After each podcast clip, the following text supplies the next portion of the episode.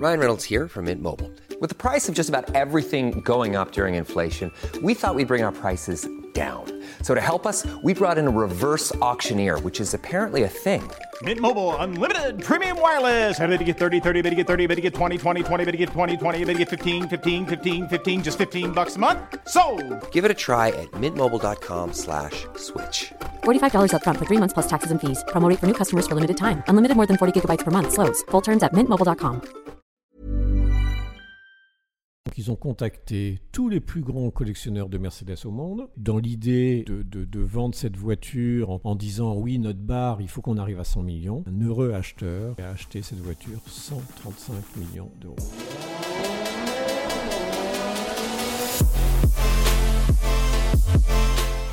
Il y a un générique euh, de la musique. Oui, oui, oui, oui. Ouais, ouais. Après, c'est Ah il y a carrément un générique. Quand l'épisode est fait, euh, tu, tu le recevras, tu verras. C'est- C'est sympa. Ouais, on t'enverra les petits clips. euh, Tout. Ouais, super.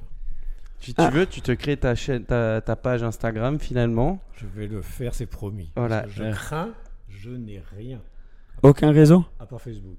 Mais bon, Bon, bah, Ouais, sur Facebook, Facebook, euh, c'est déjà pas mal. euh, Ça. Je crois que tu peux participer, enfin, tu peux partager YouTube sur Facebook. Si l'épisode sort, vous pouvez le mettre sur euh, Facebook. Oui, je oui, mais je veux dire, si tu Ouais, veux, sur- mais il est- il sur- est sur- Si tu te fais un Instagram, tu peux. Si on a des clips qui marchent très bien. Cédric, c'est promis. J'ai donné ma parole en Amérique. Je Exactement. vais le faire.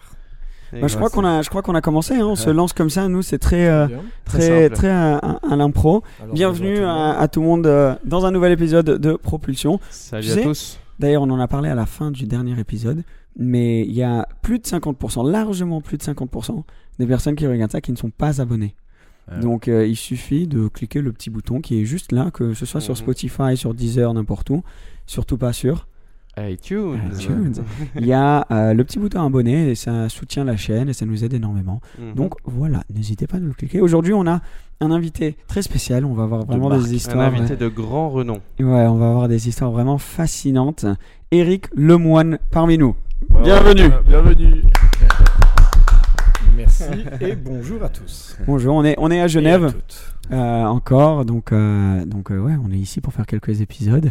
Euh, on se sent peut-être un peu mieux que dans, que dans, que dans le dernier où Ouais. on était un peu plus fatigué, mais là, là on est bien, on est en forme.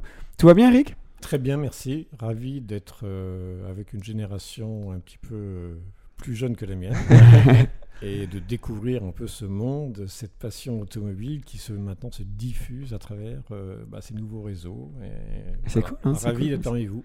Non, mais ça fait, ça fait vraiment plaisir. Alors, on va parler un petit peu de. ben, on, va, on va improviser, on va discuter automobile, de notre passion, parce que tu es un, un- un vrai passionné. D'ailleurs, vous avez partagé, vous deux, euh, cette passion ensemble aux États-Unis récemment. Absolument, absolument. Bah, j'ai eu le plaisir d'accompagner Eric euh, à Pebble Beach et à Monterey pour le, pour le Car Week là-bas. Euh, je dois dire qu'on a, on a passé un, un très bon moment ensemble. On a eu la chance de voir des voitures tout simplement incroyables rouler. Euh, je veux dire, ça passait de la, bon, bien sûr, une 250 GTO à la, à la 250 LM, des Mercedes compressors, euh, des, des choses que tu ne vois jamais aujourd'hui dans rouler. garage. Voilà, exactement. Je veux dire, en Europe, ces voitures-là, on ne les voit presque plus rouler. Voilà. Il n'y a, que là-bas où tu as la chance de voir, euh, de voir ça. Ben, Eric, je te laisse un peu développer là-dessus, mais Non, pour moi, euh, Monterrey, euh, Pebble Beach, depuis 27 ans, eh ben, c'est tout simplement ma plus belle semaine de l'année. Euh, au niveau événementiel, c'est un événement qui a grandi, puisque moi j'ai connu Pebble Beach, il y avait un concours le dimanche, point barre. Aujourd'hui, c'est une semaine. Ce sont d'autres événements qui se sont collés dans cette semaine pour euh, des concours d'élégance, des rallyes, des expositions, des, symposiums. On parle beaucoup, on échange. Et euh, bah, Cédric a, vu un peu ma, façon de vivre euh, en Californie. Pour tous les jeunes, bah, la vie est belle. Absolument. Parce que c'est vraiment une semaine. Je sais pas si toi, Emmerich, euh, Moi, t'avais j'ai- déjà vu un peu cet événement. Mais... En fait, je l'ai vécu euh, via les stories de Cédric. Ouais. D'ailleurs, je t'en remercie parce que c'est vrai qu'on a vu des voitures, enfin de ce que j'ai vu les stories, Ouais. mais je savais pas qu'il y avait des événements. Moi, je suis encore un peu euh, jeune. Emmerich, il est... Non, Donc c'est pour ça on a les, on a les trois points de vue. C'était l'idée. On a l'expert Ouais. ici parmi nous. Ouais, l'expert, Euh, oui. euh, Emmerich qui est un peu novice. un excès, c'est un Ouais. plus grand expert que moi. ça, je un vrai expert. euh, Emmerich qui est un peu, un peu plus nouveau dans ce monde. Et moi, je suis un petit peu au milieu. Mais c'est sympa parce que ça nous donne les, les trois points de vue. Donc, quelqu'un qui, euh, qui va écouter et qui n'est pas nécessairement expert auto va peut-être se demander les mêmes questions que, que Emmerich. Mais en gros, comment est-ce que vous, euh, comment, comment ça a commencé le, le Monterey Car Week? Vous savez? Comment est-ce que ça a débuté? 1950. Ok. Donc Voilà, on, la on stat. était voilà 1950. C'est une bande d'enthousiastes en Californie. C'est les belles années. Il faut pas oublier qu'en 1950, on est juste après la Seconde Guerre mondiale. Mais aux États-Unis, ma foi, le pays euh, n'a pas été touché. Donc euh, on vit encore bien. La Californie euh, devient un des États les, plus puissants du pays. On aime les belles voitures, on aime profiter ben de ces week-ends. et en 1950, donc, des enthousiastes vont créer ce, qui, ce, qui, ce par quoi tout a commencé. C'était tout simplement une course, une petite course automobile de passionnés à l'intérieur d'une immense propriété privée qui s'appelle donc Pebble Beach. Mhm. Alors Pebble Beach, c'est plus connu parce que Les stars, ils euh, vont. Bah, on le parle- golf. On, on parle bien sûr du golf, qui est un des, des, des- des golfs les plus importants, les, les- les plus beaux de la planète. Et puis, euh, Pebble Beach est entouré euh, d'une petite ville, Monterrey, et puis d'un petit village, Carmel, Carmel by the Sea, Ouais. qui est un endroit euh, pff, absolument charmant.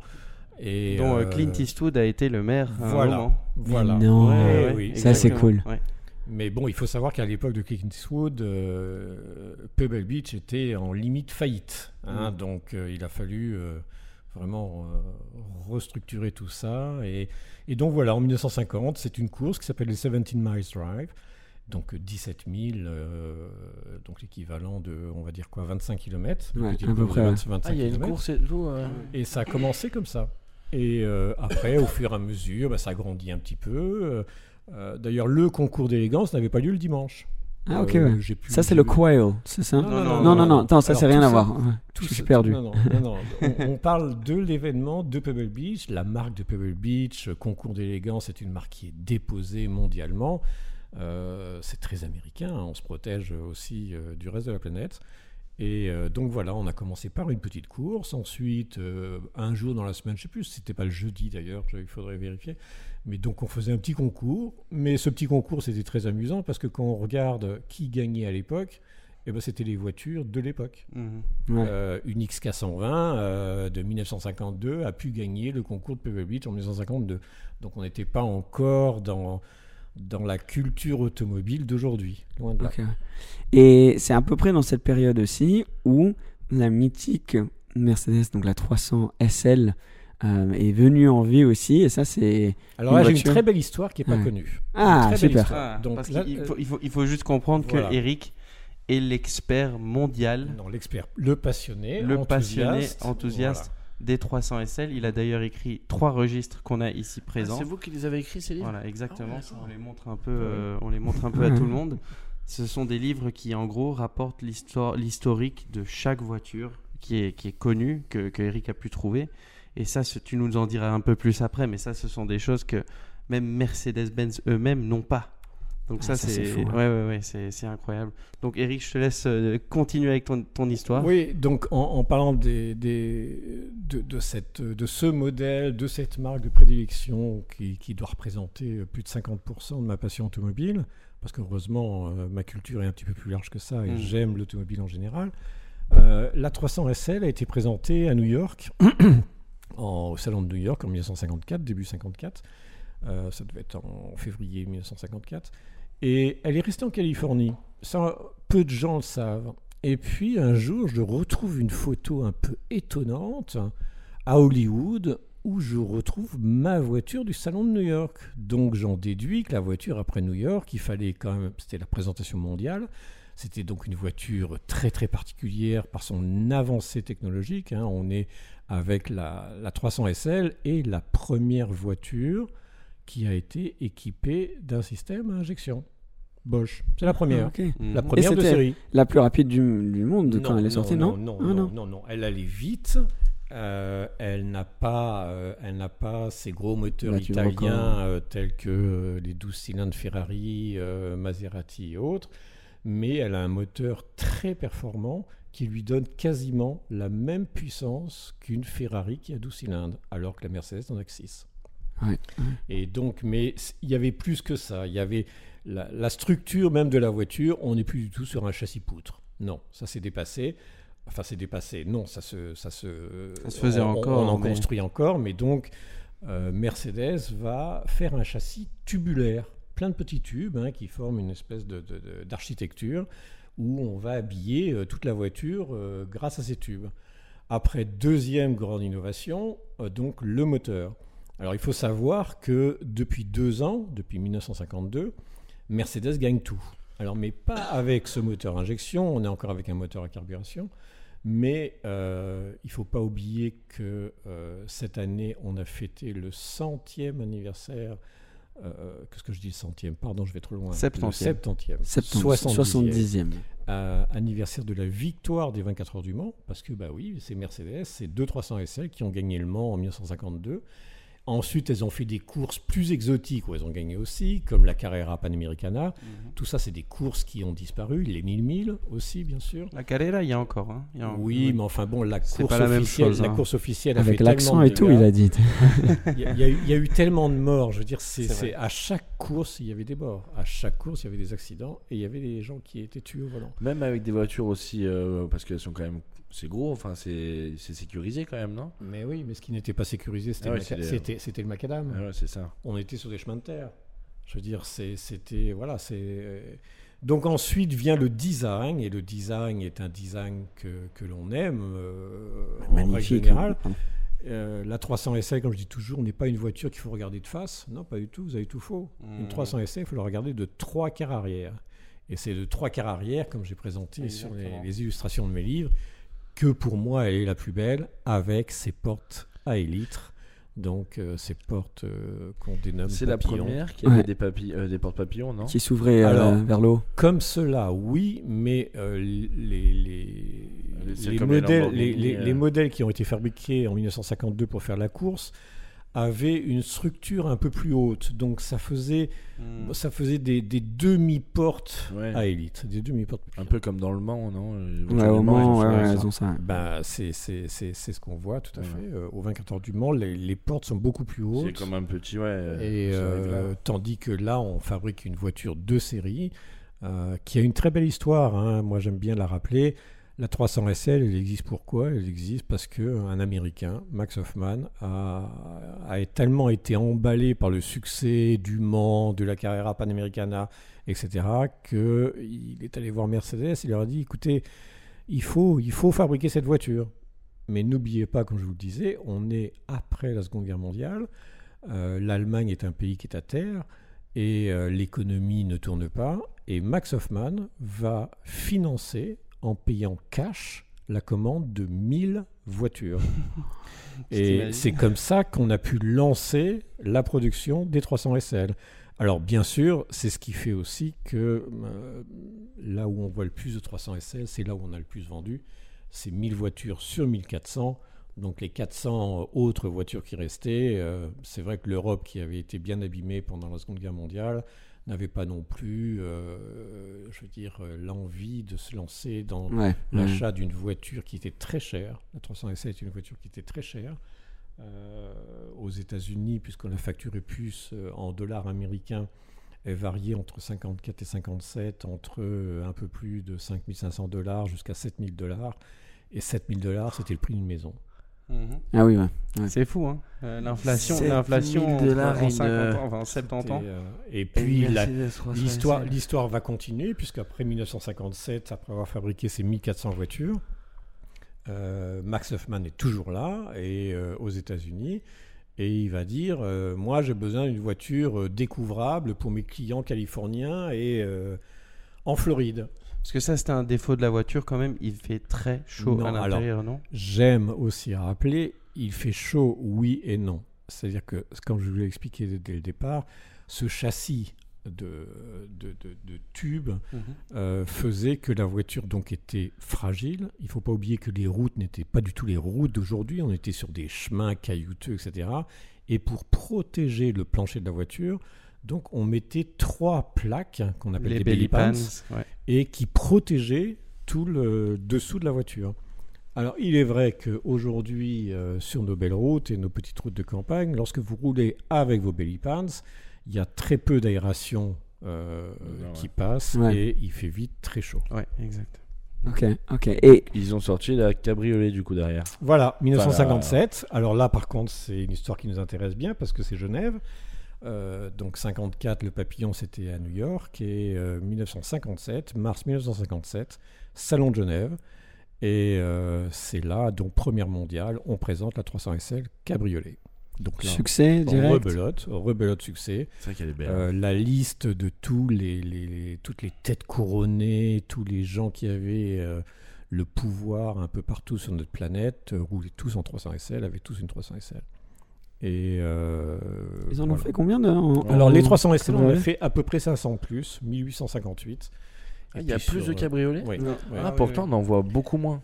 Oui, mais euh, non, il y en a eu plus et la production a été plus longue, euh, puisque la production va s'arrêter en 1963. Et pour la petite histoire, parce qu'on est en Suisse, Ouais. les trois dernières voitures fabriquées ont toutes été en 1964. Donc vraiment, on était à la fin, à la fin, à début 64, entre février et avril 64. Toutes les trois ont été livrées à Zurich. Ah, ok. À Merbag, à Zurich. C'était les trois dernières. Et tu sais si elles y sont toujours ou- Euh, n- en Suisse, non. En Suisse, oui. En Suisse, on en a connu une. Euh, et de mémoire, les deux autres doivent être aux États-Unis. Ok.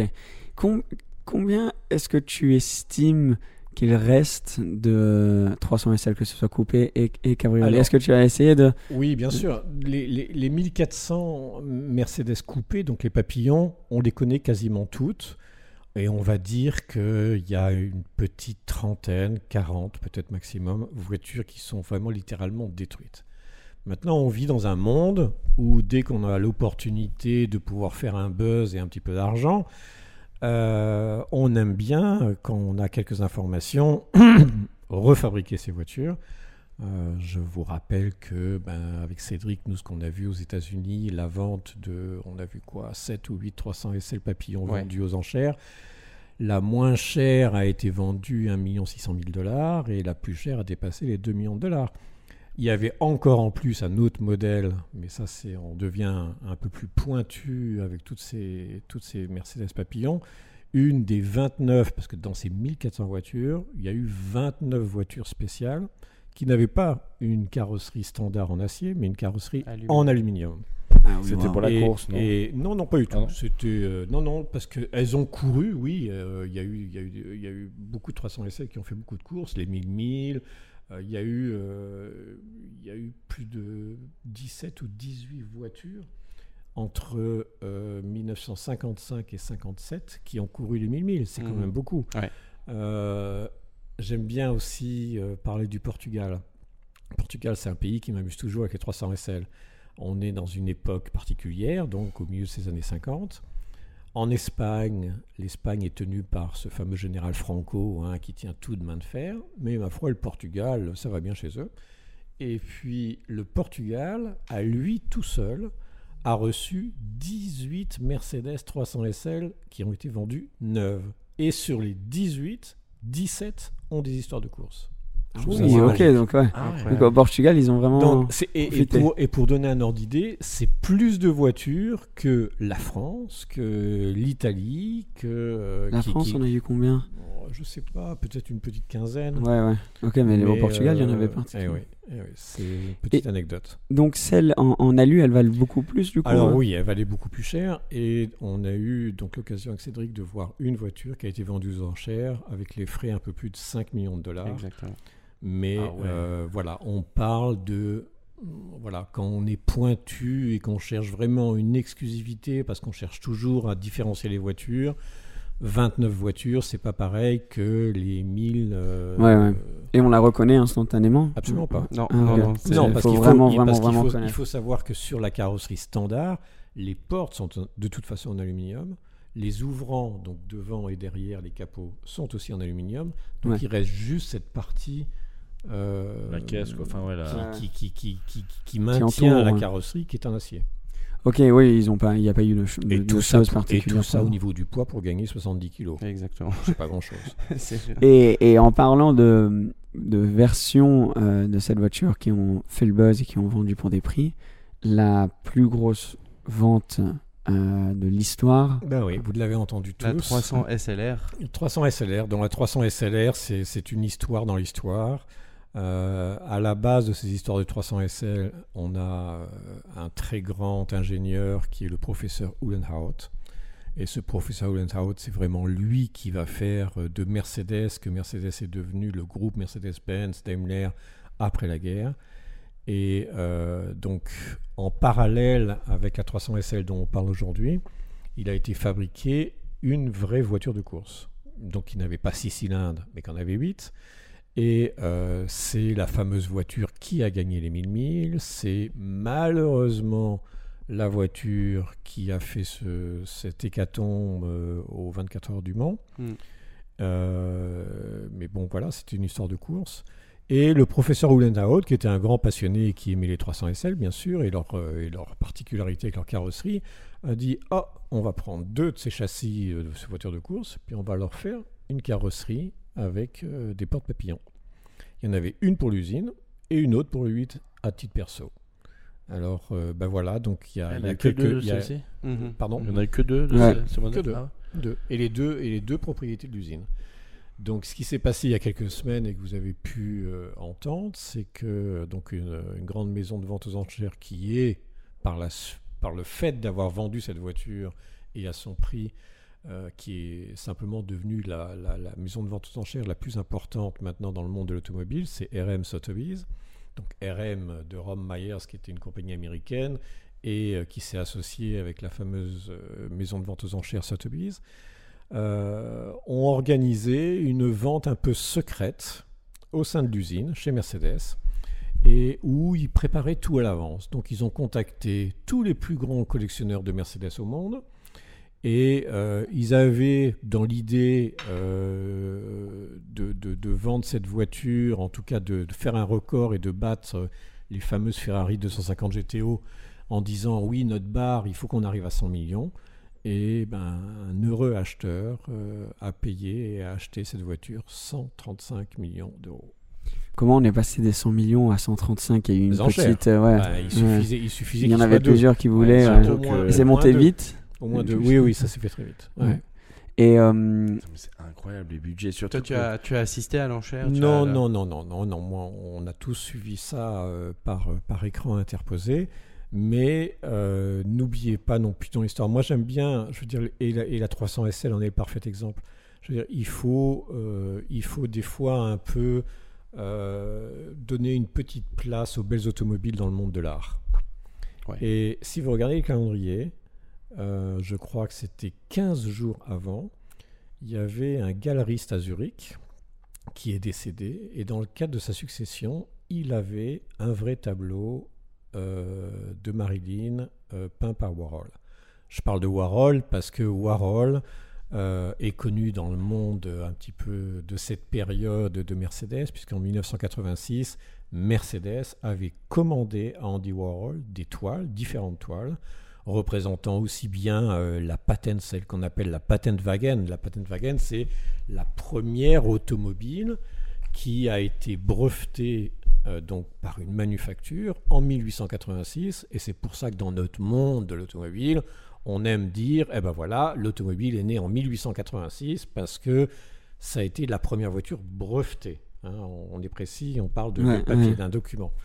Et Warhol a peint la Patentwagen, bien sûr, il a peint la 300 SL, il a peint des W196, 196, des, des versions de course et autres.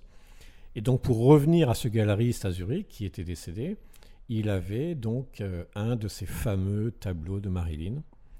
Et euh, la- cette, cette toile a été vendue aussi, je crois, plus de 100 millions euh, à New York. Dans le même mois, jours, quoi. 15 jours avant euh, Ah oui, la ouais. 300 SLR. Oui, mais a- c'est de l'art, ouais. Mais, voiture. mais, mais voilà, c'est ce que j'aime bien partager euh, en disant, bon, d'accord, euh, j'admets beaucoup de choses, j'ai aussi euh, une façon de penser euh, qui n'est pas généraliste, mais euh, laissons une petite place de temps en temps, on parle beaucoup du monde de l'art, ce que voilà, c'est très bien, les plus grands musées, le Louvre ou autres sont, voilà, sont, ont tout à fait leur place. Et euh, j'aime bien qu'on fasse une petite place euh, à l'automobile. Et si je peux me permettre, entre guillemets, parce que l'exposition se finit dans trois jours, Ouais. Il y a eu cette année en Europe, et j'ai eu le plaisir de pouvoir y aller et de visiter cette exposition, une des plus belles expositions que j'ai vues dans ma vie. Uniquement 40 voitures, mais le top, organisé par Norman Foster. Et où ça? Au Guggenheim, à Bilbao. Ouais. Et ça, c'était vraiment. Moi, moi j'ai partagé cette, cette, cet engouement que j'ai eu quand j'ai visité cette exposition. C'était juste magique. Ouais. C'était magique parce qu'il y avait des voitures, c'était une chose, mais les murs étaient pleins. Je vous parlais de Il y Warhol. avait d'ailleurs des les- Warhol, les il y en avait de trois. Warhol. Euh, on parle euh, d'autres marques, on parle de BMW par exemple. BMW a fait les fameuses Art Cars, qui étaient ces voitures de course dans les années, euh, dans les années 70. La première a été peinte par Calder, et puis la dernière donc par Jeff Koons.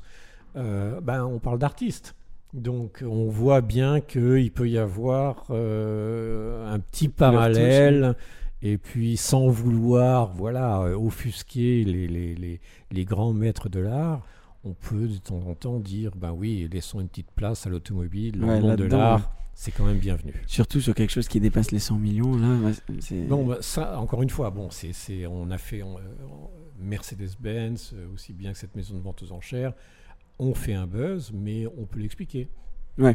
Je veux dire, euh, voilà, on est à la base avec un, un châssis un moteur d'une voiture qui est championne du monde, parce que c'est la voiture championne du monde en 55, euh, et on lui pose une, une carrosserie absolument euh, mythique, une carrosserie d'usine, on ne parle pas d'un artiste particulier, euh, et, euh, et qui en fait, voilà, qui en fait quasiment une œuvre d'art. Et elle était complètement d'origine, elle avait eu... Ouais. Maintenue. Si ça vient d'usine. Techniquement, il y en avait une qui était en permanence et qui est toujours au musée. Et il y en avait une deuxième, donc la, qui était la voiture personnelle du professeur Leonardo, qui, qui roulait. Moi, je suis un peu d'accord avec vous sur ça. C'est que euh, moi, si demain j'ai les moyens de m'acheter une vieille voiture, bah, en fait, je me lasse pas de la ligne. Moi, j'ai- j'aime beaucoup regarder les lignes des voitures euh, parce que je trouve ça super beau.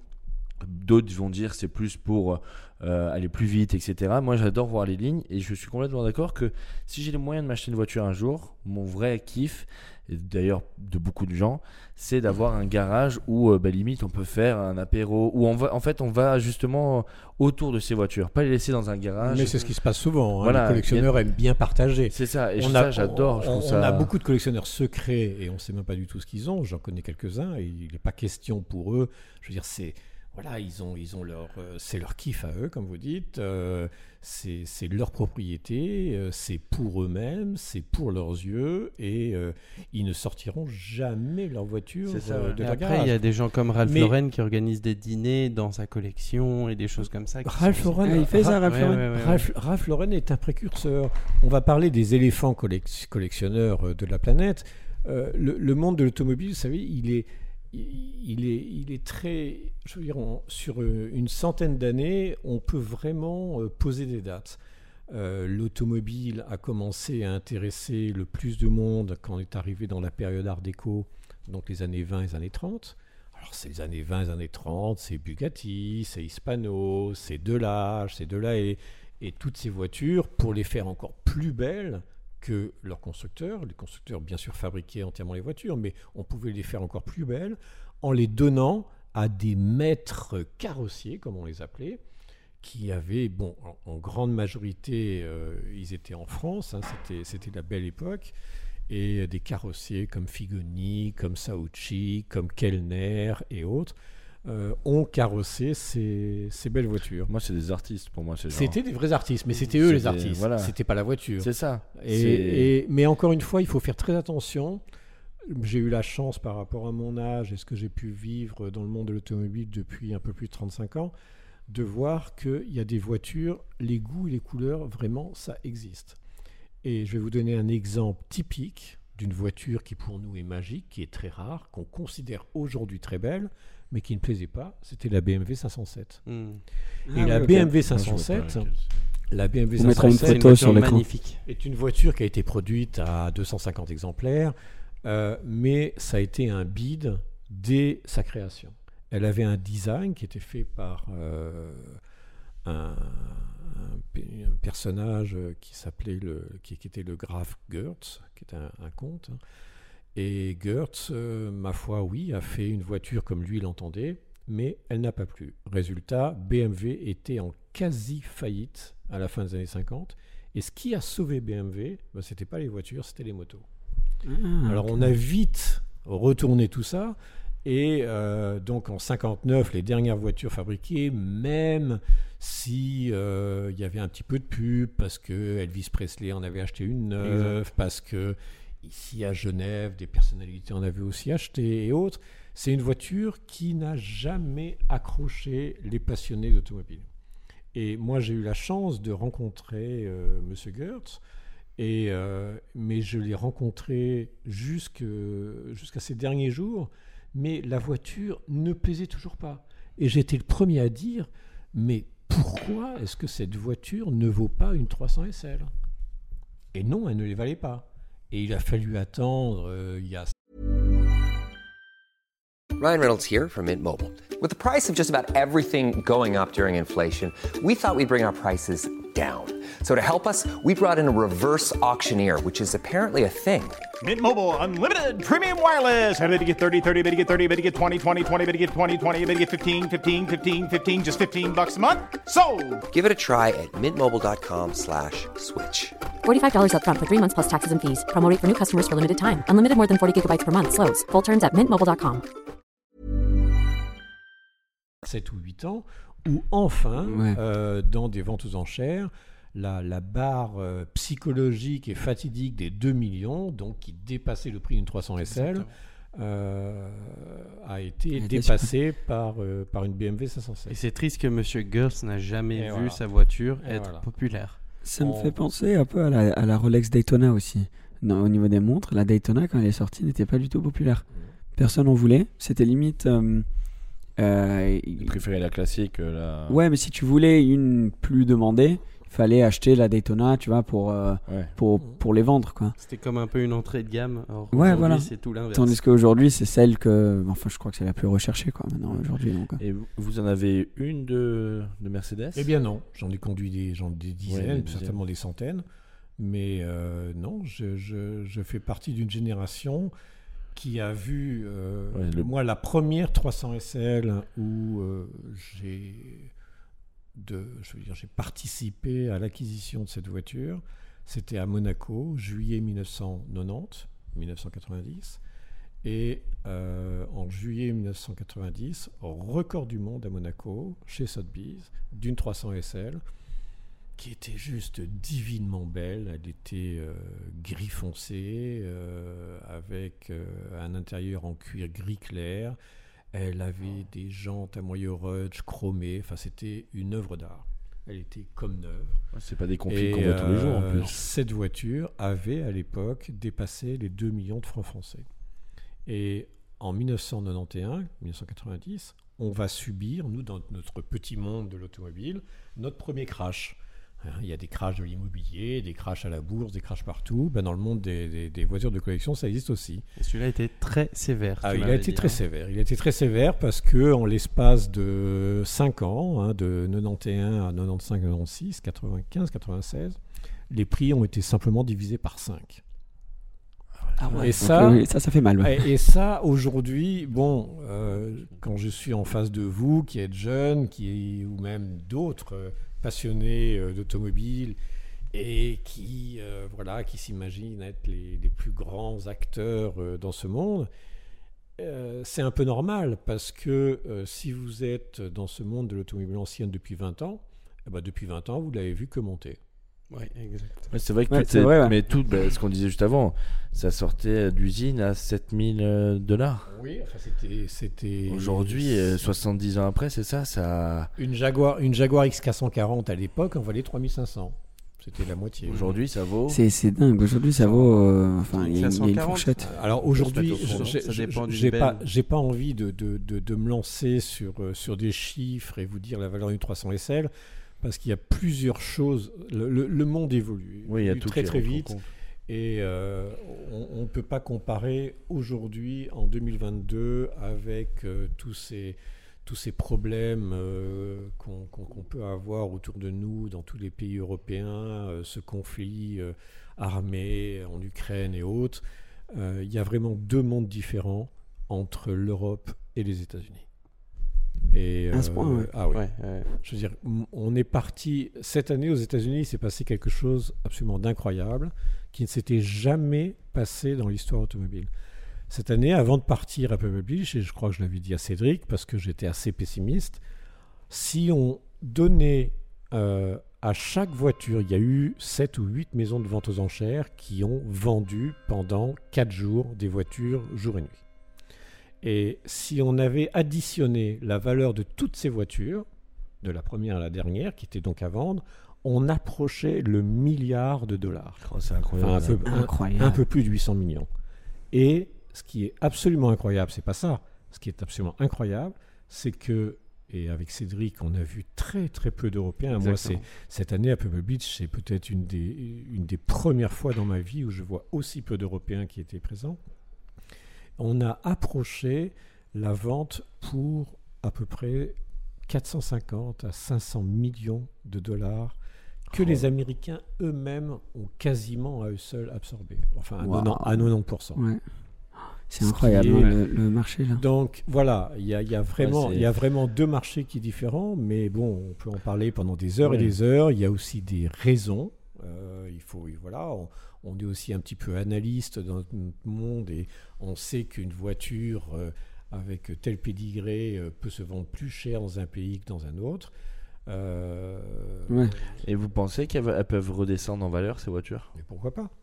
De toute façon, on descend. En, Bah, de Europe, ce- en- de- en- de- en- de ce- en Europe, on descend, mais, mais c'est très sain. Je veux dire. ça. C'est que- Et de ce que nous on a vu, Eric, de ce que nous on a vu, c'est aussi là-bas un vrai changement générationnel Oui, entre, mais- euh, mais entre c'est- les, les anciennes Bugatti qui, euh, il y a quelques années, se vendaient à 1,5 million, Mhm. qui cette fois-ci se vendaient 600 000, je pense notamment Mhm. à la Stelvio par Mhm, exemple. mhm.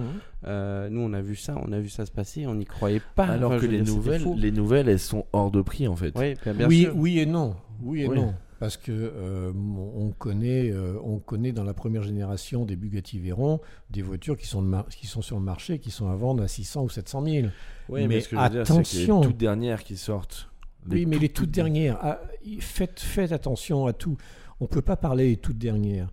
Bugatti vient de changer de propriétaire. On est, euh, Bugatti avait annoncé que pour eux, c'était la fin des moteurs thermiques, etc. Donc on s'attendait Ils à voir arriver une supercar euh, qui voilà. Bon, euh, le nouveau propriétaire de la firme, qui doit, je crois, aujourd'hui posséder un peu plus de 55% des parts, euh, a dit que non. Exact. Et nous, en Amérique, on a eu la chance de voir la Mistral, que vous verrez euh, bientôt en Europe. Et ben la Mistral a, est équipée d'un moteur thermique. euh, C'est euh, la dernière de la, de la ligne Chiron. voilà. Et après ça, la prochaine voiture qu'ils vont produire, elle, sera équipée d'un moteur hybride et non complètement à énergie. À Ils vont marier les deux, les deux mondes. Ouais, maintenant, Ferrari, tout ça, tout le monde le fait. Ouais. Ils se sont dit pourquoi pas, mais. Mais il faut parce Mais que enfin, Ferrari, je reviens aussi, vous, vous- vous m'interpellez tout de suite avec des noms, mais enfin, euh, chez Ferrari, on avait dit que la 812 était la dernière euh, Ouais. qui serait euh, un Ouais. moteur thermique. Après, il y a la Ce qui est SP3 faux. qui arrive. C'est pas dû. euh, c'est pour mieux vendre aussi, peut-être, non? C'est possible. Des séries. Pour faire parler. Bien justement. sûr, Ouais. bien sûr. Moi, Ah, je voulais pas. ah, moi, je veux juste parler avec toi, Eric, euh, aussi du fait que, comme tu disais, le marché américain et le marché européen sont très différents.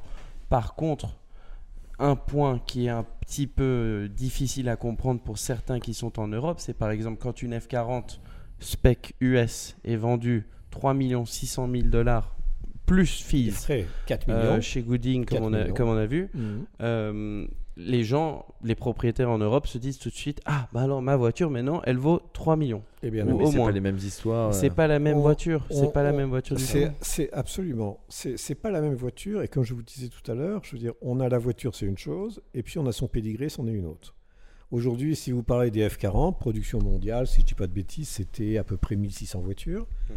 Euh, maintenant, si vous cherchez l'exclusivité, si vous êtes euh, quelqu'un aux États-Unis qui a bien réussi dans les affaires et qui a envie de se faire plaisir et de se rappeler du poster de la F40 qu'il avait dans sa chambre euh, quand il était à l'Uni, euh, il va chercher ce qu'il y a de plus exclusif. Et ce qu'il y a de plus exclusif, c'est une des 216 qui a été livrée neuve aux États-Unis. Donc là, on diminue fortement Oui, c'est ça. euh, les chiffres. Et, euh, et dans ce cadre-là, bah oui, aujourd'hui, il faut savoir que bon, on va compter grosso modo euh, 25% de balance entre une voiture euh, standard européenne et euh, une voiture américaine euh, pour le marché américain. Les américaines, c'était pas tout simplement euh, les, les lumières sur le côté ou quoi. C'était aussi un châssis qui était un peu différent. Je sais pas. Euh, Je, je, je, je- j'ai Il y a pas- aussi- Et c'est aussi les personnes qui l'achètent, c'est-à-dire si demain il y a une célébrité qui l'a acheté, euh, Oui, ça, ça change beaucoup. Ah, ça change aussi beaucoup. Euh, Vous savez, la F40, elle est quand même mal née. Et euh, moi, je vais, je vais revenir en arrière, euh, 25 ans en arrière, où ici à Genève, on n'arrivait pas à vendre de F40 à euh, aller à 200, 270, 280, à moins de 300 000 francs. Ah oui, ouais. Euh, bon, donc Ça, les temps ont on- changé, hein. Les, les temps, les temps ont changé. Le prix catalogue en Suisse d'une F40 était de 399 000 francs. C'était le prix catalogue. Et qui aurait, alors que donc au début, on a eu euh, 89, 90, 91, qui ont été jusqu'à 91 vraiment la, la deadline euh, de notre marché euh, où on pouvait dépenser beaucoup d'argent pour C'est vrai qu'elle est très mal née dans une époque. Rappelez-vous euh, un pilote comme Nigel Mansell qui avait vendu à l'époque plus d'un million et demi de francs suisses sa voiture. Euh, Ah en oui, ok, 90, ouais. il y avait Ouais. une vente aux enchères à Paris et euh, on a tous en souvenir, oui, la voiture de Mansell. Ouais, ouais. euh, et, et, et puis voilà, et puis quelques mois plus tard, bah, c'était divisé par euh, plus que 5. Tu... Ça change peut-être un peu le sujet vite fait, mais en parlant de F40, je pensais à ça. Le- Il y a ces histoires sur un collectionneur en particulier qui a plusieurs F40 et qui a tout, énormément de voitures, le sultan de Brunei, et qui a plusieurs F40 qui étaient apparemment les seuls qui sont sortis d'usine pas rouge, enfin dans d'autres couleurs. Est-ce que euh, tu sais s'il possède une 300 SL, une particulière Parce qu'il avait Alors, cette rumeur de toujours Il a, demander. il, a, il a une histoire concernant les 300 SL qui sont d'ailleurs bien enregistrées dans mes livres. Ça s'est passé rappelle. euh, dans, les années, euh, dans les années euh, fin des années 90, 90 début 2000. Et fin 90 début 2000, euh, Mercedes n'est pas encore propriétaire euh, d'AMG que vous connaissez bien euh, par, la- par les, productions des voitures qu'ils font aujourd'hui. Mais euh, AMG, donc indépendant, va racheter donc des, des vrais 300 SL pour garder l'identité de la voiture, son numéro de châssis et autres. Et c'est par, euh, on va dire, la, la commande sans, sans, sans fin, je veux dire, de Sultan de Brunei, qui vont construire euh, huit voitures. Donc en prenant des vrais 300 SL, où ils vont mettre dedans un moteur V8 complètement moderne, où ils vont réhabiller entièrement ces voitures complètement modernes, avec euh, des trains avant, des boîtes de vitesse, des, des roues, Ah, Mais ça perd son charme, je trouve. Voilà, c'est une renaissance. Mais là, euh, bien sûr, j'adhère pas spécifiquement sur la reconstruction de ces voitures pour un client en particulier, mais je suis obligé d'en tenir compte parce qu'elles ont une vraie histoire aussi avant. Et c'est pour ça que vous les retrouvez dans. Et dans 30 ans, elle aura une nouvelle histoire. Enfin, ça Oui, sera, voilà. ça sera vu peut-être autrement. Et elles vont être très rares. Il y, a eu, il, y a eu, il y a eu beaucoup de, de clones, hein, Ouais. moins, moins, que, moins qu'avec les AC Cobra dont on parlait euh, avant l'émission, mais euh, des clones de 300 SL ça existe. Et je vous donnerai un seul exemple c'est euh, un, fameux, euh, un fameux passionné hein, qui s'appelait Ostermayer qui était euh, en Floride. Et Ostermayer, avec des châssis de, de- de Mercedes modernes, motorisés par un moteur moderne, a reconstruit plus de 150 euh, voitures comme vous les Ah voyez ouais. aujourd'hui. Et là, c'est incroyable. Je suis en train de regarder un petit peu euh, euh, ce livre, les détails et l'information qu'il y a là-dedans, les, numéros de châssis, enfin tout, tout, tout, tout, tout, tout, tout. Si euh, il y a quelqu'un en train d'écouter ça ou regarder ça maintenant qui est intéressé de tout, tout, tout apprendre sur les 300 SL, ben vous savez où venir. C'est c'est fascinant. Une que je, j'ai vu une vidéo récemment d'une 300 SL avec un propriétaire un peu connu, monsieur Toto Wolf. Ouais, c'est ce que j'allais dire. Ouais, et ça m'intéresse de savoir si tu connais cette voiture, Oui, si je c'est la une connais, belle- bien sûr. Mais Il en a une, il en a plusieurs, il a Non, une cabriolet, non, non, à ma connaissance, il n'en a qu'une seule. Euh, mais il peut en une avoir, Goldwing. il peut, il peut en avoir plusieurs. Euh, non, non, sa voiture est en Bavière, elle est stockée, elle est entretenue. Il s'en sert euh, ben voilà, à bon escient quand, quand il fait beau, quand il y a le temps. C'est une particulièrement belle, bien Tout à restaurée. fait, mais enfin, je préfère. euh, non, non, elle n'est pas, elle est pas particulièrement euh, Connue, spécifique. Elle n'a pas d'option spécifique. Une voiture un peu standard. Mais si on veut parler de personnalité, et Cédric peut le faire mieux que moi. Il suffit simplement de parler de Nico Rosberg. Et Nico Rosberg, champion du monde, euh, eh ben, lui aussi a été un passionné de ce modèle. Et il a eu la chance de trouver une voiture très particulière qui n'avait que deux propriétaires d'origine, qui avait un intérieur, Cédric, tu te rappelles de cette voiture, Ouais, ouais, ouais, Euh, avec une patine. une patine, un, incroyable. un- un vieux cuir de plus de 60 ans Préservé. qui était euh, craquelé, euh, décoloré. Vraiment d'origine. c'était- juste magique pour nous de voir ça. Et, euh, et voilà, on a eu la, la chance avec Cédric de voir de, de très près cette voiture, de rouler avec. Et, euh, Et celle-là, c'est celle de Nico. Tout à fait. Ah, Ouais, ouais, ouais. super, super. Et est-ce qu'il y en a une maintenant que tu, tu les connais toutes, une en particulier où tu dis, j'en ai vu, mais celle-là, celle elle, cher, ressort. euh, Euh, Aujourd'hui, les, les, les couleurs les plus. euh, c'est 1400 voitures si on fait abstraction des 29 dont je parlais au début, euh, avec ces caisses aluminium. Euh, mais on reste, je veux dire, avec une voiture qui a exactement la même forme. On les voit quasiment toutes de la même couleur. Oui. hein. Elles sont grises, elles sont blanches, elles sont rouges. voit beaucoup de grises, non euh, Ouais, Les gris clairs, oui, c'est la couleur numéro un. Et aujourd'hui, les collectionneurs, parce que j'ai eu la chance de, par un autre collectionneur, de pouvoir avoir le détail exact de tous les coloris qui ont été euh, euh, pose- enfin, peints sur, euh, sur ces 300 SL. Les gens cherchent toutes des couleurs particulières et qui sont généralement uniques pour faire la différence. Ah, donc il y a les couleurs uniques qui sont sorties. Comme du, eu- du bleu, du. Turquoise. Euh, turquoise, il y en a Ok. une seule. Ouais, turquoise, une seule. Une seule Ah oui, donc une comme ça. Mais il y a eu des voitures framboises. Ouais. Il y a j'ai- jaune, il y a, trouvé il y ça a joli jaune aussi. aussi. Il y a eu un jaune. C'était un jaune. en Alors, un jaune. jaune, un jaune, un jaune. euh, Alors que moi, je préfère. euh, euh, pour moi, la plus belle, c'est gris clair avec l'intérieur bleu. C'est Oui, la rareté. Tout les se joue dans la Voilà, rareté là. Absolument. Les collectionneurs de 300 SL, ils veulent aussi faire la différence avec leur voisin qui a lui aussi une 300 SL. Ouais, c'est Mhm. ça. Et euh, avoir une 300 SL grise, bah oui, son voisin peut avoir la même en gris. Et, Par euh, contre, une framboise, il y en a que 13, 14, euh, Mais 13 par autres. celle 12. qui- celle qui coûte pas loin. cher, J'étais pas loin. Celle qui coûte très cher, c'est justement c'est celle qui sort d'origine comme ça. Par contre, si tu la repeins, ça perd Ah son charme. On et est complètement d'accord. voilà. C'est tout à fait ça. Une voiture en peinture originale aujourd'hui, bon, c'est pas, tu en trouves pas énormément, et c'est incroyable. Je veux dire, celle qu'on a vue au concours, euh, préservée de New York, cette Mhm. voiture-là était en couleur un peu ivory.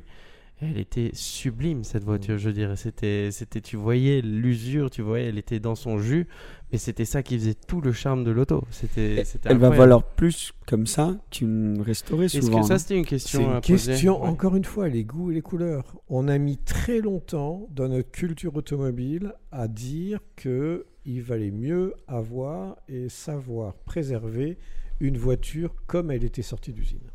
Ok. Ouais, moi, c'est- oui, moi, je suis ouais, maintenant, ça, moi. oui, lui, lui, il veut que ce soit. Shiny. Et ça, c'est très américain et euh, c'est tout à fait respectable. Et moi, je peux tout à fait comprendre que quelqu'un qui va dépenser des millions euh, dans une Pour collection de voitures Faut qu'elle soit nickel. veut ces voitures nickel et non pas à moitié rouillées, griffées, avec des chromes qui, qui commencent à rouiller et autres. Euh, pourquoi pas Mais euh, notre culture a un petit peu évolué à ce niveau-là. Et même dans la valeur des voitures, puisqu'on arrive aujourd'hui à donner une valeur supérieure à des voitures qui n'ont jamais été touchées. Exactement. Et une- autre question que je me demandais quand, quand j'ai su que tu allais venir avec nous, euh, la- l'autre SLR, alors, Mhm. qui est au, au- Au musée. au musée. Est-ce que tu penses qu'un jour elle sera vendue? Est-ce que tu penses que Non. Qu'elle est plus ou moins prestigieuse que celle qui a été vendue Alors, il y, a- y y une chose que je ne sais pas, parce que je ne sais pas tout. Sur les deux SLR, il y en a une qui a fait les essais du Grand Prix de Suède. Ok. Donc, par le fait qu'elle ait fait, donc moi j'ai des photos hein, de la voiture avec un numéro de course, etc., etc. Grand Prix de Suède 1955.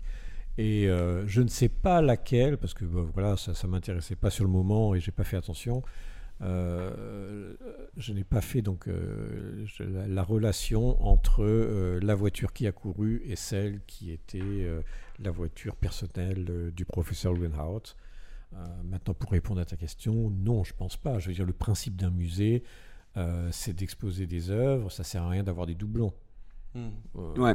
Donc Mercedes a eu effectivement, c'est les deux voitures produites pendant, bah, il suffit de calculer, de 1955 à, à 2022, hein, on est près de, de 60, euh, 67 ans. Et euh, bah, c'était peut-être également un choix judicieux de dire, euh, ben, faisons un heureux collectionneur, et puis à Ouais. côté de ça, euh, grâce au prix de vente de la voiture, on va bah, financer euh, une fondation. Oui, c'est ça, Ouais, ça que euh, je voulais toucher vite fait sur un sujet pour toi, dont on discutait avant off, qu'on voulait garder pour ici. C'est euh, bien sûr la différence entre les voitures qui sont sorties sans électronique, sans rien, et puis les voitures plus modernes. Euh, on pense notamment à la différence entre une F40 et une F50, et bon, ce qui est suivi après. Pour toi, euh, ça, ce sont des voitures, celles sans électronique, qui vont bien mieux survivre au temps? Ah bah, au- automatiquement. Voilà, oui, bien je veux sûr. dire, aujourd'hui, aujourd'hui la, la- la chance des collectionneurs, et je pense que c'est aussi une des plus-values de la F40, euh, puisqu'on voit ce modèle particulier donc, qui prend de plus en plus de valeur, que ce soit en Amérique ou en Europe, c'est que c'est une voiture, euh, on va dire, une voiture basique standard. Euh, tandis que la F50 est une voiture très élaborée, avec beaucoup d'électronique et autres. Et euh, moi, personnellement, j'ai beaucoup de plaisir à entendre une voiture, euh, une Bugatti 1925 euh, qui démarre à la manivelle euh, ou une Hispano et, et qui continuera, je veux dire, parce que parce qu'il y a, y a, y a, y un rien. petit peu d'huile et c'est tout. Quoi. voilà, il n'y a, il y a- rien de complexe dans, dans, dans, dans, dans la façon de, de, de faire, de fabriquer un moteur, un moteur basique, euh, qu'il ait 4 cylindres, ou 6, ou 8, ou 12, ou 16. hein, euh, les Américains vont très loin. hein, 16 cylindres, euh, ben voilà, ça existait aussi. C'est un beau mécanicien. Quoi. C'est un, voilà, mais- Alors que, mais rien, un truc tout bête, moi j'ai mon camion qu'il faut, il y a un voyant et les mécanos ne savent pas ce que c'est. Parce que l'électronique, il y a un truc qui a, qui a, qui a bugué, je présume. Et, Mhm. et voilà. Alors que c'est vrai que l'ancienne, voilà, un petit peu d'huile, hop, ça repart. Et... on, on- on se, on se rend compte aujourd'hui, je trouve qu'il y a quand même quelques petites alarmes et les gens devraient quand même en tenir compte. Euh, on nous explique aujourd'hui que euh, euh, près de 60% de tous les composants électroniques sont fabriqués à Taïwan. Euh, la Chine en fait un petit peu, les Américains aussi, mais enfin, résultat, si aujourd'hui dans la production des, des- des voitures de série, il y a un tel retard, je veux dire, moi je connais des gens qui ont commandé des voitures depuis plus d'un an et qui ne l'ont toujours pas Mhm. à cause de ces, de ces, de ces chips, de ces composants électroniques. Ouais, qui ne vrai, Pas, ça devrait, euh, voilà, ça devrait interpeller un peu le, le monde. Ouais, non, c'est dingue. On, on- on est dans une période euh, super intéressante et surtout, on va vraiment voir un petit peu où- les voitures qui vont survivre au temps le mieux. On le voit aujourd'hui euh, à travers euh, ces ventes aussi. On peut voir celles qui sont le plus demandées. Ouais, parce que qui- en plus de ça, l'électronique, c'est vraiment. Bah, si ça fonctionne pas, on peut pas le changer. quoi. Absolument. Un moteur, on peut le changer. Ouais. Ouais, Ouais. l'électronique, faut remplacer. hein. Et, Faut, et euh, rega- regardez Faut ce qui se passe. poubelle. Quoi. Euh, re- Regardez l'attitude des constructeurs aujourd'hui avec les voitures de course. Je parle des voitures de course modernes hein, qui, ont, voilà, qui, qui sont un peu dépassées, qui ont 5 ans, 10 ans, 15 ans d'âge.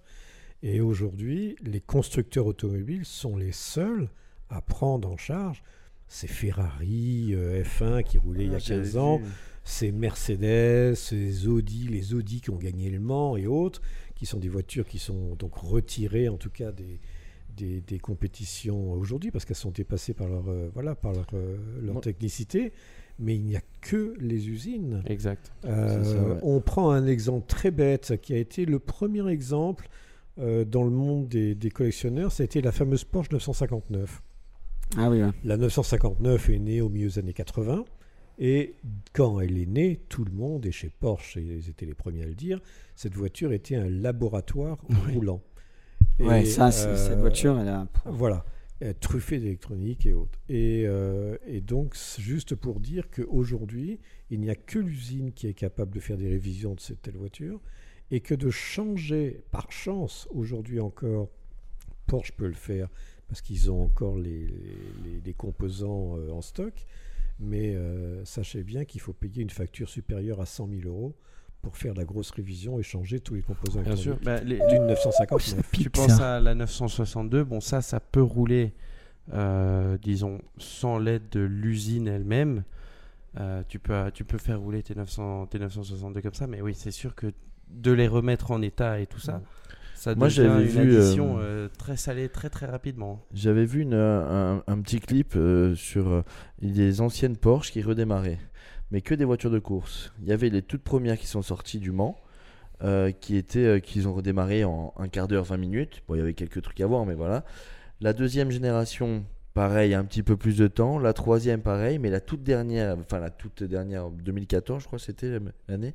Mm. Ils ont mis presque euh, la matinée pour la, la Ah, pour la mettre en route. Ah oui, ouais, bien ouais. sûr. Parce qu'il y a tellement de composants, de trucs qu'il faut voir. Et en fait, ça, ça m'a fasciné. Je me suis dit, en fait, euh, bah, c'est ce qu'on dit, quoi. C'est qu'un Ouais, bon vieux moteur. euh, Un exemple très concret que j'ai d'un collectionneur propriétaire d'une Audi R8. Donc là, on est Ah oui. euh, une génération il y a 10-12 ans en arrière. Aujourd'hui, Audi lui a fait payer 800 000 euros, 800 000, pour, euh, pour remettre cette voiture en configuration et prête à rouler. Mais alors que, 100 000 euros. alors que la voiture. alors que la Qu'est-ce qu'il a coûte, fait euh, avec? Là, on parle de la R8 de course. Hein. On Ouais, parle pas. oui, ouais. voilà, juste, euh, on parle pas de la euh, C'est R8. une, euh. Parce que moi, j'allais dire, j'en- j'en- j'avais une R8, ils Ouais. m'ont pas, ils m'ont pas envoyé une facture à 800 000 euros. De toute façon, je l'aurais laissé la voiture. hein. Ouais. Tenez, gardez, hein, pas de Ouais. souci. Moi, j'ai une, une mini question pour toi, Eric. euh, Ça, on change un peu de sujet. Euh, Une mini. oui. J'ai une mini question. Tu m'avais parlé de, de, de ces voitures, donc d'exception, notamment les F40, qui n'étaient au début pas homologables en Suisse. Eh C'est oui. bien ça? Mais l'histoire est très simple. Euh, il faut simplement savoir que moi, moi, je trouvais ça scandaleux à l'époque, il y a 30 ans, mais j'étais pas le seul. On avait un importateur en Suisse qui s'appelait Ferrari Suisse. Et Ferrari Suisse n'a jamais homologué la 288 GTO, la F40 et la F50. Point barre. Et pour Bah, quelle ont- raison Les trois, ils les ont choisis. euh, Vous n'avez c'est pas de dommage. raison hein. particulière C'était euh, voilà, c'était une, atti- c'était une attitude que moi je trouve absolument irresponsable et juste scandaleuse par rapport aux, aux gens, aux clients qui ont acheté leur voiture et par l'intermédiaire de Ferrari. Donc l'importateur devait faire son job et homologuer la voiture, ils l'ont jamais fait. Et toutes les F40, F50 ou même 280 GTO euh, ont été euh, homologuées en Suisse. Donc là, on est dans la période des années 80-90 euh, par deux agents Ferrari indépendants. Mhm. Euh, donc le premier était à Matran, c'était euh, Valo Schibler. Et Schibler donc a, a homologué à titre individuel euh, aussi bien des F40 que des F50 ou même de 80 GTO. Et puis il y en avait un autre en Turgovie. Mais euh, moi je trouvais juste hallucinant Ouais, c'est quand fou. on prenait la facture de la voiture, facture en Suisse, avec les droits de douane, la TVA, tout était payé. Mais l'acheteur ne pouvait pas rouler avec sa voiture. C'était juste hallucinant. Avoir Et la là- voiture, avoir tout payé Et, et- tout ça. et- voilà, le monde, le monde des particuliers, le monde des importateurs a beaucoup changé. hein. Aujourd'hui, Ouais. les importateurs n'existent plus.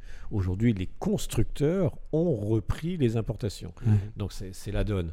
Euh, Aujourd'hui, un agent Ferrari, euh, que ce soit à Genève euh, ou à Zurich, il prend son téléphone, il appelle Maranello, et il traite directement avec. Maranello. Et euh, c'est pareil donc avec les autres importateurs des, des autres marques. Mais euh, moi, à l'époque, euh, j'étais passionné, j'étais tous les ans au salon de Genève, etc. Je trouvais ça complètement fou. Qu'ils aient pas immatriculé, c'est vrai. L'atti- la- L'attitude, bon, bah, Ferrari Suisse a vite dis- di- disparu ensuite, mais ma foi, voilà, je pense Ouais, qu'il ouais, non, il- l'avait il l'avait mérité aussi. Mhm. Ben, écoutez, sur ce, je pense qu'on va devoir finir euh, l'épisode là, le laisser là. Mais moi, je pourrais écouter pendant des, heures et des heures et des heures. C'est fascinant.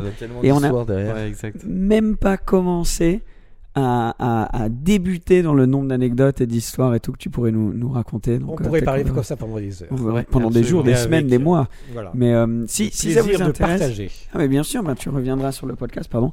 Euh, et bien sûr, il y a donc c'est Les sont- registres ici les registres qui sont pas à la sont- vente.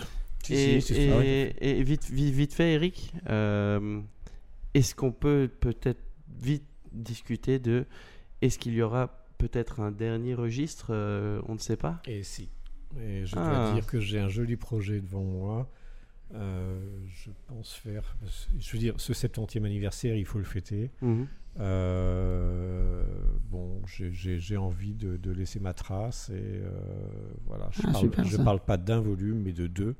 Ah, wow. Mon problème avec mes archives aujourd'hui, qui représentent, si, je- si on parle juste des 300 SL papillons, des découpés, c'est à peu près 12 000 pages. Euh, je Ah suis d'une vieille génération. Je, je, je- comme Ça, ce sont des informations Cédric- que Cédric Mercedes. le sait. hein, euh, Je veux dire, c'est, je, je- je n'ai même pas de compte Instagram, mais vous inquiétez Oui, pas. tout ça, c'est pas sur le cloud, quoi. Ça va venir. Voilà. Ça va venir. Tout est dans Et, les archives. Tout ça La blockchain.